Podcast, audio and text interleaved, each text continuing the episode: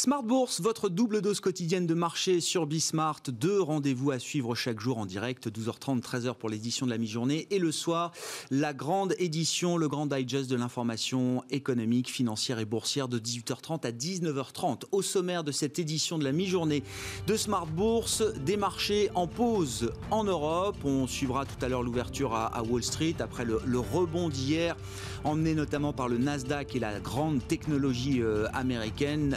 L'ouverture pourrait être un peu plus calme tout à l'heure euh, sur les marchés américains.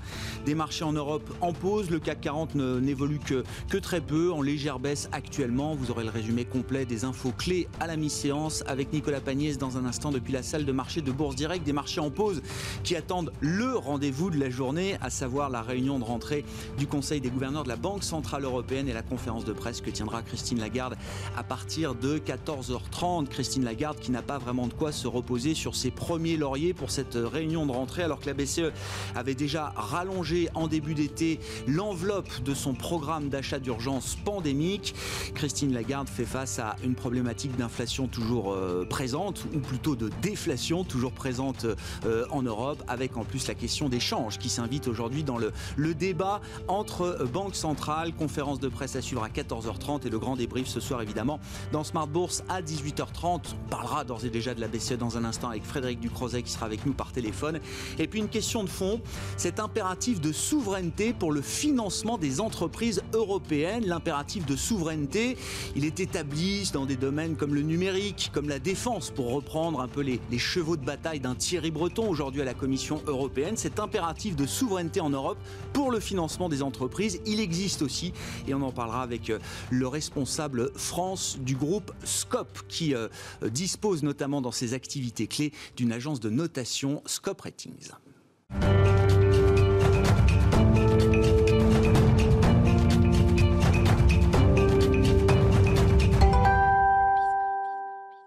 Des marchés en pause, des marchés actions qui euh, évoluent très peu à mi-séance. Le résumé complet des infos du jour avec Nicolas Pagnès depuis la salle de marché de Bourse Directe.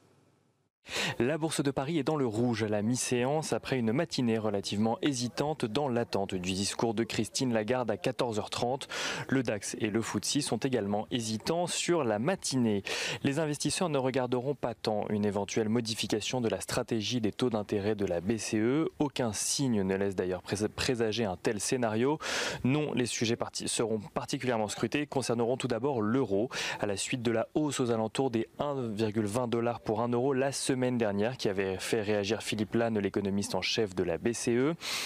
Les investisseurs attendent également de l'institution la vision qu'elle aura euh, de l'inflation et de la reprise de la croissance à court, moyen et long terme dans l'espoir d'y voir peut-être des perspectives encourageantes. Il n'est pas exclu d'ailleurs selon certains économistes que la BCE suive l'exemple de la Fed et révise ses objectifs d'inflation à long terme. En France, en attendant, la production industrielle se redresse de son côté. Elle s'établit en hausse de 3,8% sur le mois de juillet, après le rattrapage de plus 13% en juin. Celle-ci ne récupère pas pour autant ses niveaux euh, d'avant le début de la pandémie, euh, perdant 7 points par rapport à ses niveaux de février.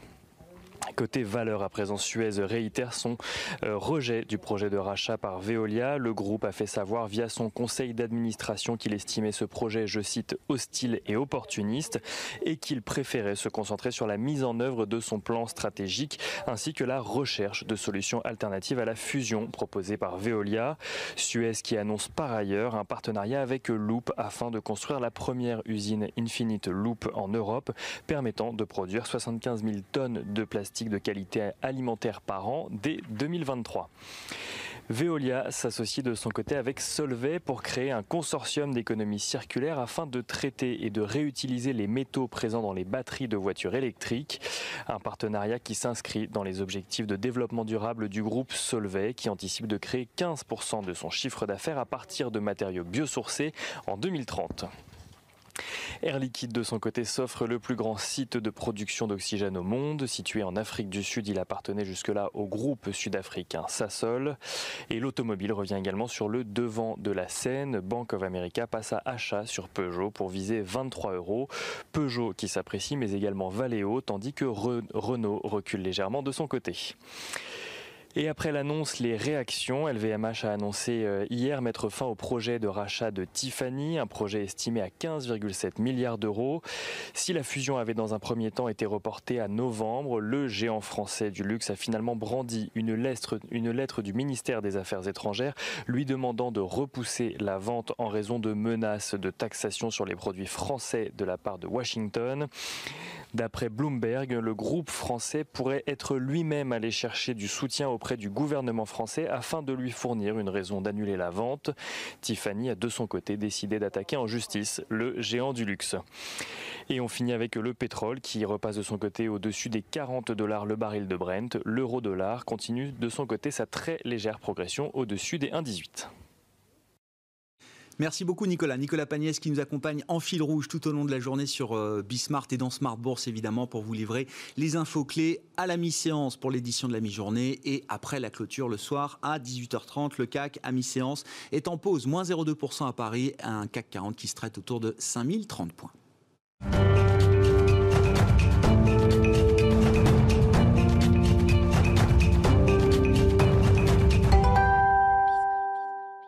Jour de rentrée pour le Conseil des gouverneurs de la Banque Centrale Européenne avec euh, la décision et le communiqué à attendre à 13h45, suivi de la conférence de presse de Christine Lagarde à partir de 14h30. Frédéric Ducrozet est avec nous téléphone, par téléphone pour évoquer ce sujet, stratégiste de Pictet Wealth Management. Bonjour et bienvenue Frédéric. Merci d'être avec nous. Vous, vous l'écrivez, il y a au moins 10 bonnes raisons pour que la BCE se prépare à nouveau à agir. Quelle est la vraie raison pour laquelle la Banque Centrale Européenne doit se préparer à nouveau à agir, Frédéric? La principale, c'est l'inflation, tout simplement. Euh, on a beaucoup de bruit et euh, de biais statistiques dans les chiffres d'inflation depuis le début de la pandémie, mais on voit clairement maintenant dans une gamme de mesures sous-jacentes de l'inflation vraiment la tendance de fond qu'elle ralentit et qu'elle est officiellement au mois d'août au plus bas depuis la création de l'euro à 0,4% sur un an pour l'inflation, le noyau dur. Et ça, c'est quelque chose dans l'histoire de la BCE on peut raconter tout ce qu'on veut sur le contexte politique, économique et budgétaire qu'elle n'a jamais toléré et qu'elle ne peut pas tolérer. Il faut au minimum une réaction verbale, un ajustement de la communication euh, à cause de ce, dernier, développement. Ajustement de la communication, qu'est-ce que ça veut dire? Quel peut être l'argumentaire développé sur la base de ces pressions désinflationnistes en zone euro par Christine Lagarde tout à l'heure, euh, Frédéric? Alors, il peut y avoir quelques petits changements dans le communiqué. On vient euh, d'apprendre, par exemple, qu'il pourrait y avoir une référence à nouveau au taux de change. Ça fait deux ans que la BCE insistait un peu moins sur le taux de change. Elle peut apparaître directement dans le communiqué. Mais je crois qu'au-delà de ça, c'est particulièrement intéressant aujourd'hui pour le positionnement de la présidente Christine Lagarde, euh, un peu entre son chef économiste et euh, la membre allemande du directoire, Isabelle Schnabel, qui ont soufflé un peu le chaud et le froid sur ces questions du taux de change, de la reprise, de l'inflation et surtout de la capacité et de la détermination de la BCE à réagir euh, à, à très court terme. Je pense que c'est ça qui est intéressant, c'est de savoir si euh, effectivement, on sait que la garde se décrit comme un hibou, une chouette, euh, ni, euh, ni faucon, ni colombe. Et je pense depuis le début qu'il va falloir qu'elle se positionne et qu'elle est quand même davantage colombe au fond.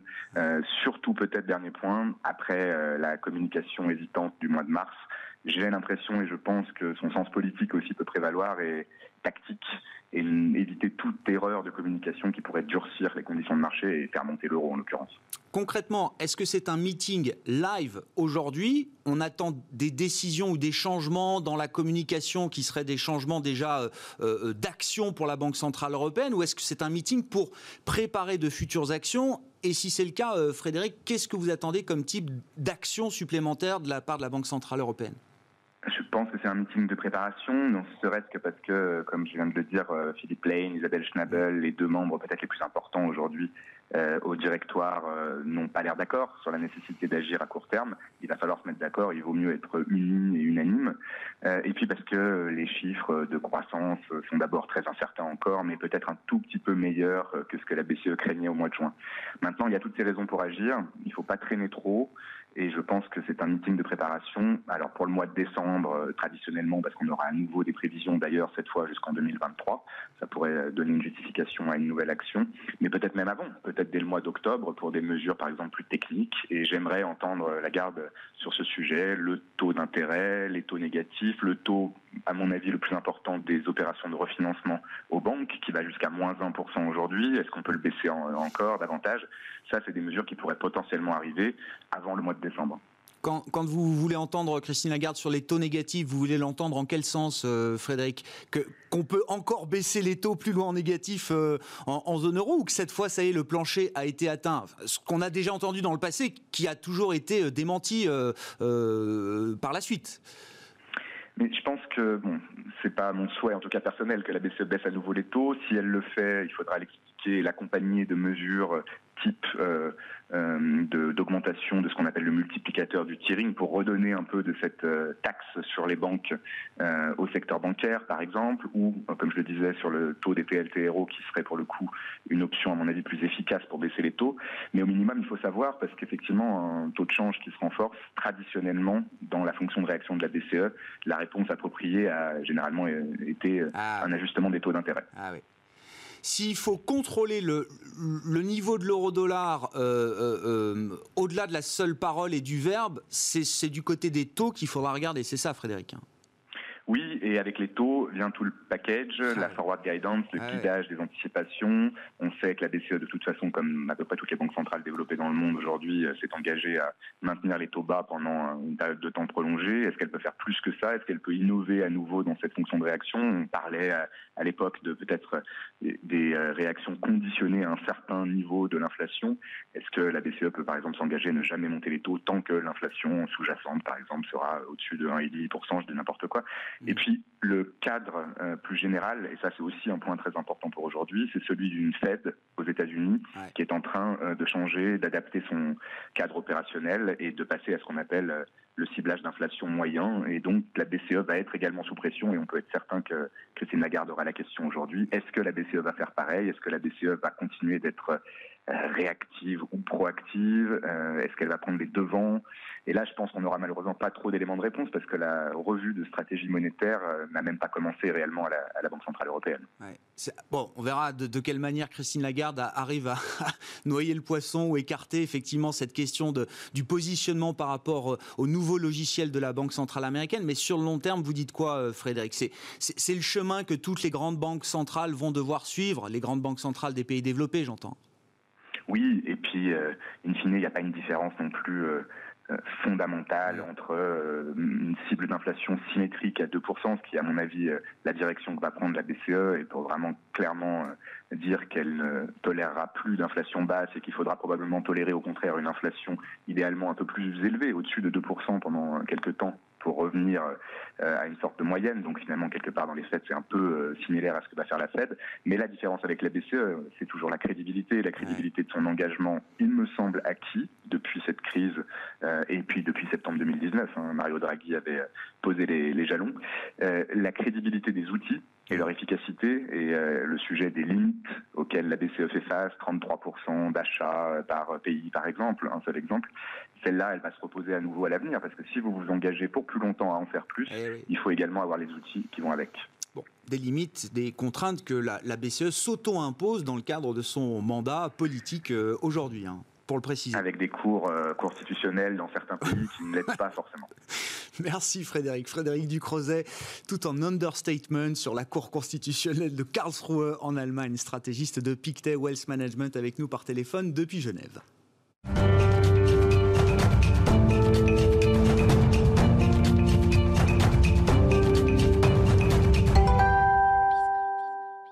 Il faut contrôler le coût de financement des entreprises européennes. Pour cela, il y a un impératif de souveraineté en matière de notation.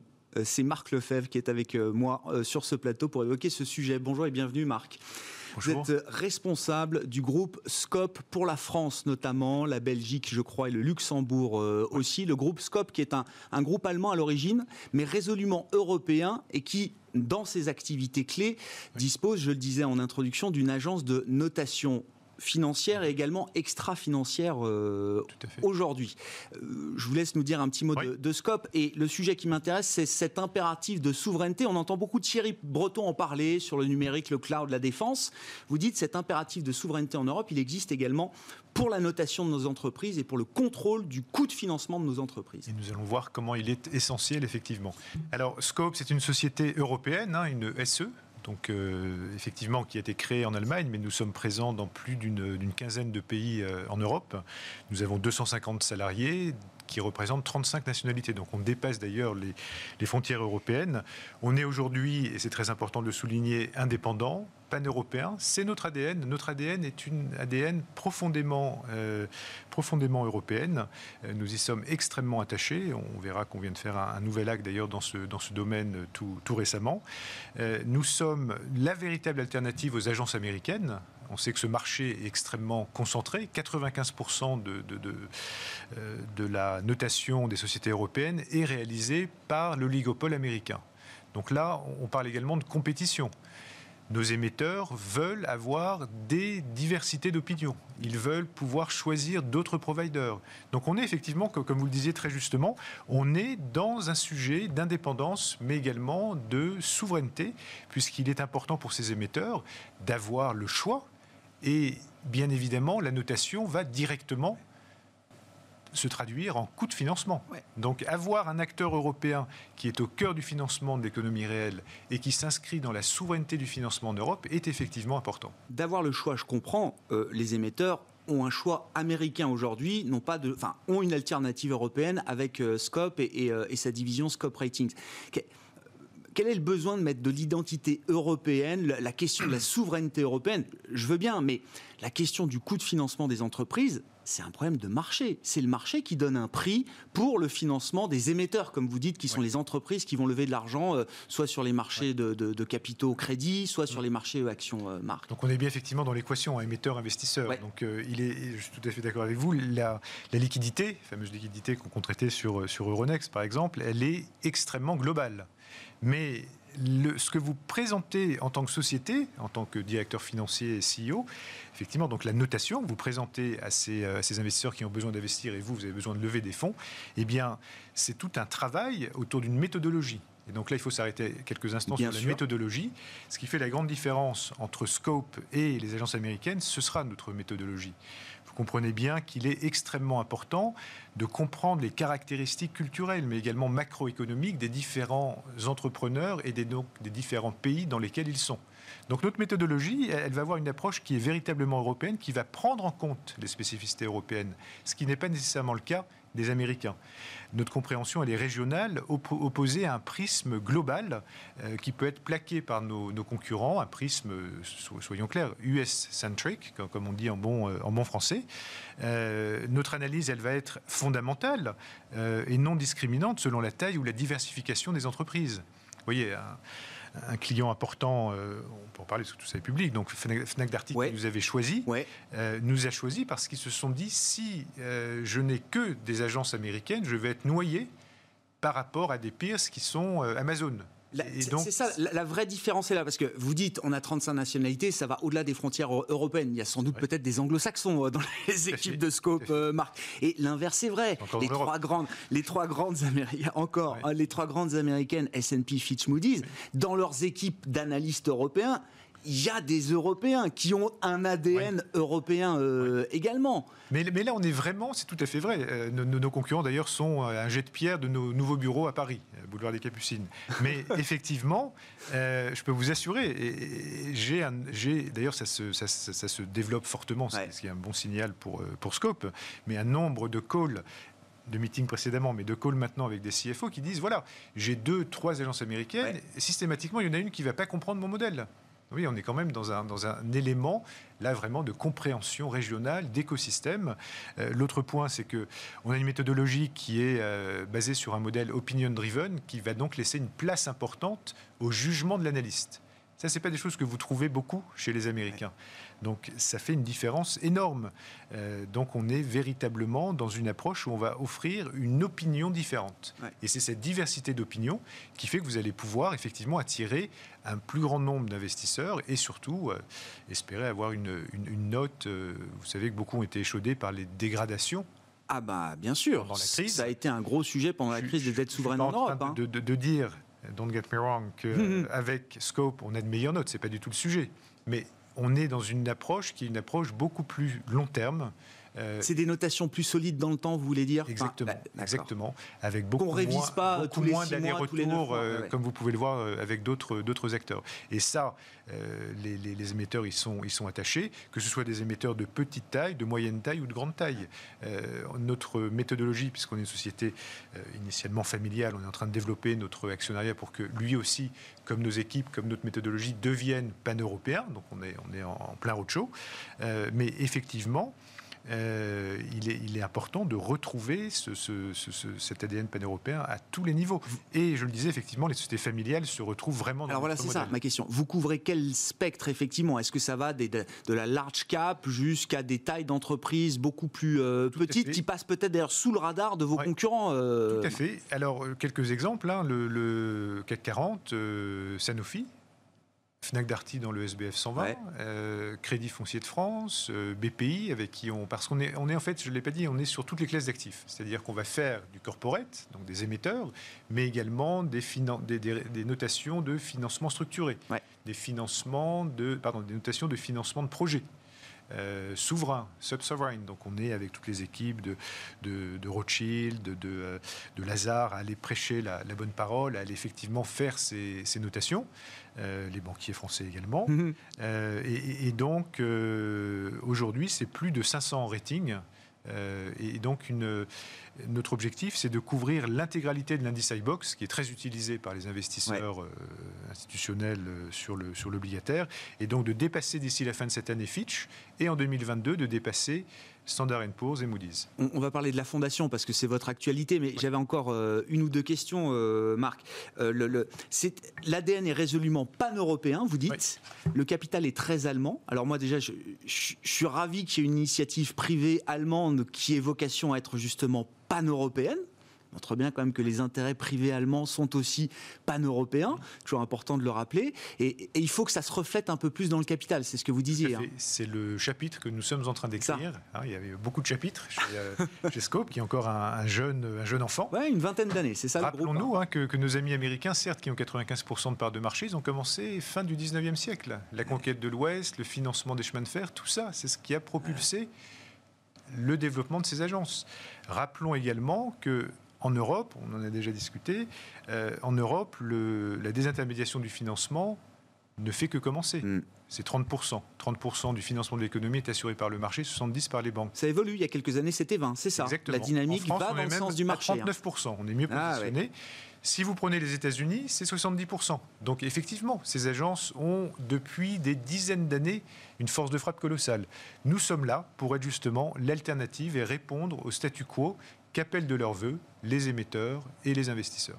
Bon, alors pour garantir et préserver cette identité pan-européenne, euh, on a compris cette logique de souveraineté européenne, il y a la création d'une fondation alors qu'il y a une nouvelle structure presque de gouvernance pour le groupe Scope, euh, c'est ça, euh, Marc Avec des noms très prestigieux, je vous laisserai commenter, mais bon, Jean-Claude Trichet, évidemment, quand on regarde ça d'un point de vue français, mais on a l'ancien président de la République fédérale d'Allemagne, Horst Köhler, euh, d'anciens membres de la, Banque Centrale Européenne ou de, de gouvernements européens, l'italien Padoan, Pierre Carlo Padoan, Lorenzo Binismaghi, qui est aujourd'hui à la tête de la Société Générale du Président du Conseil d'administration. Enfin, je vous, laisse commenter ces noms. À, quoi servent à quoi sert la Fondation et à quoi servent tous ces gens qui compose le board de la Fondation, euh, Marc Alors, c'est une structure effectivement qu'on vient de, mettre en place, hein, qui elle-même, la Fondation, a une double structure. C'est-à-dire que vous avez le conseil d'administration, avec par exemple Lorenzo et d'autres, euh, Magui et d'autres personnes, et un comité euh, d'honneur qui est, euh, qui est constitué effectivement des, des, des, personnes que vous citiez, qui sont,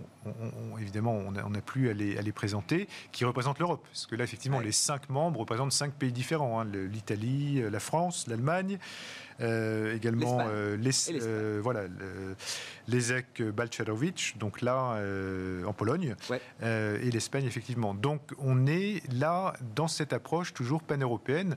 Le rôle de cette fondation, très clairement, c'est de contrôler, c'est de préserver et renforcer l'identité européenne du groupe, puisque on lui a attribué 20% des actions. Donc dans la gouvernance, c'est quelque chose qui a un ah, poids réel. C'est-à-dire que d'un côté, vous allez avoir la partie management de scope, de l'autre la partie actionnariale. Et effectivement, le, le, board de la partie management qui décide de l'actionnariat, c'est contrôlé par la fondation. Donc c'est pas euh, un mécanisme pour, euh, pour faire joli, C'est un mécanisme qui est extrêmement euh, efficace et qui garantira Rappelons-nous, hein, si on prend le, sujet extra-financier auquel on est extrêmement euh, attaché, vous en parliez en introduction, euh, eh bien, quand on voit toutes ces agences extra-financières françaises ou européennes qui se sont finalement vendues aux Américains, hein, on ne donnera pas de nom, mais on les a bien en tête. Bah si, vous faites référence à l'agence de Nicole Nota, il faut le dire. Euh, Par bah exemple, Vigeo, mais, mais, également Sustainalytics ou d'autres. Eh bien, ce que l'on dit, c'est évitons de voir dans le domaine de la notation ce qui s'est passé dans le domaine comptable, qui était mon, ancienne maison chez, chez EY, où finalement les normes euh, IASB ont été totalement trustées par les Américains. évitons ça. Le financement, il faut pouvoir financer nos entreprises. Le financement de l'économie réelle, les PME et les ETI, puisqu'on est également sur ce sujet, hein, on ne l'a pas peut-être suffisamment souligné, euh, c'est l'innovation, la croissance et l'emploi de demain. Si vous laissez tout ce financement à 95% aux mains des Américains, à un moment ou l'autre. C'est surtout, je comprends, oui, c'est ça. Il faut qu'il y ait un modèle de notation, un modèle comptable, même européen, qui soit le reflet des problématiques des entreprises européennes telles qu'elles sont conçues, designées. Tout à fait. Donc c'est vraiment euh, la, mission que l'on souhaite, que l'on souhaite remplir et, nos actionnaires que l'on diversifie une fois de plus en ce moment ont investi des dizaines de millions depuis plusieurs années pour justement arriver à être ce champion, euh, ce champion euh, véritable alternative aux Américains, ce que nous sommes, mais nous voulons aller beaucoup plus loin. On n'est pas sur le podium, on est juste derrière, en quatrième. Euh, vous savez qu'en Europe, il y a une trentaine d'agences. Ben non, je ne le savais pas justement. 30 agences, ça me paraît énorme. a accrédité une trentaine d'agences. On connaît 4-5, la vôtre et les, américaines, mais. Donc voilà, donc on est la, la, plus importante. Évidemment, il y a également dans cette industrie du M&A qui est, qui est présent et qui, qui continuera. Mm. mais donc on est, voilà, on est en très très bonne position. Et consolidateur du secteur en Europe. Du secteur. on est en train d'obtenir des accréditations aux États-Unis important pour les investisseurs qui sont globaux, Bien on, sûr. le rappelle, mais également d'avoir, euh, en rapport avec la BCE, le statut ICAF. On sera les seuls en Europe à avoir ce statut. Qui alors vous confère quoi? Je ne connais pas le statut. Alors c'est le statut euh, en fait attribué par la Banque centrale européenne qui permet par exemple d'être dans le programme de quantitative easing. D'accord. Parce qu'aujourd'hui, seules les agences américaines ont ce statut. Les notes de scope euh, seront dans le radar de la BCE quand elle effectue ses achats sur les marchés de crédit ou sur les marchés obligataires. Très clair. On parlera une prochaine fois de la notation extra-financière, hein, parce que là, c'est aussi un axe de développement important pour vous et qui colle parfaitement avec quoi? L'identité européenne. On peut le dire d'un mot, euh, Marc? Exactement, avec l'identité européenne, mais également la, volonté hein, de, servir le, chemin, euh, le chemin, le chemin tracé pardon, par le, le gouvernement d'une économie qui est écologique souveraine, on retrouve le, le, mot, souveraine et solidaire. Et donc notre offre, on en dira plus la prochaine fois, elle s'inscrit exactement dans cette dynamique. Merci beaucoup Marc. Merci d'être venu nous voir pour nous parler donc des enjeux du, autour du financement des entreprises européennes, ce besoin de souveraineté qui euh, se, retrouve également dans la logique du, contrôle du coût de financement et euh, l'agence de notation Scope Ratings euh, que vous dirigez pour la France est l'exemple de cette souveraineté européenne. Marc Lefebvre qui est à mes côtés, responsable France, Belgique et Luxembourg du groupe Scope dans Smart Bourse sur Bismart. On, on se quitte pour l'édition de la mi-journée. On se retrouve ce soir évidemment en direct 18h30 sur Bismart avec des marchés qui auront peut-être euh, bougé depuis la réunion de la Banque Centrale Européenne qui tient en ce moment. On attend la décision d'ici 45 euh, minutes et la conférence de presse de Christine Lagarde à 14h30 qui sera le, le market mover peut-être de cette séance. Pour l'instant, c'est assez calme en Europe. Le CAC 40 évolue en légère baisse, moins 0,5% à 5020 points.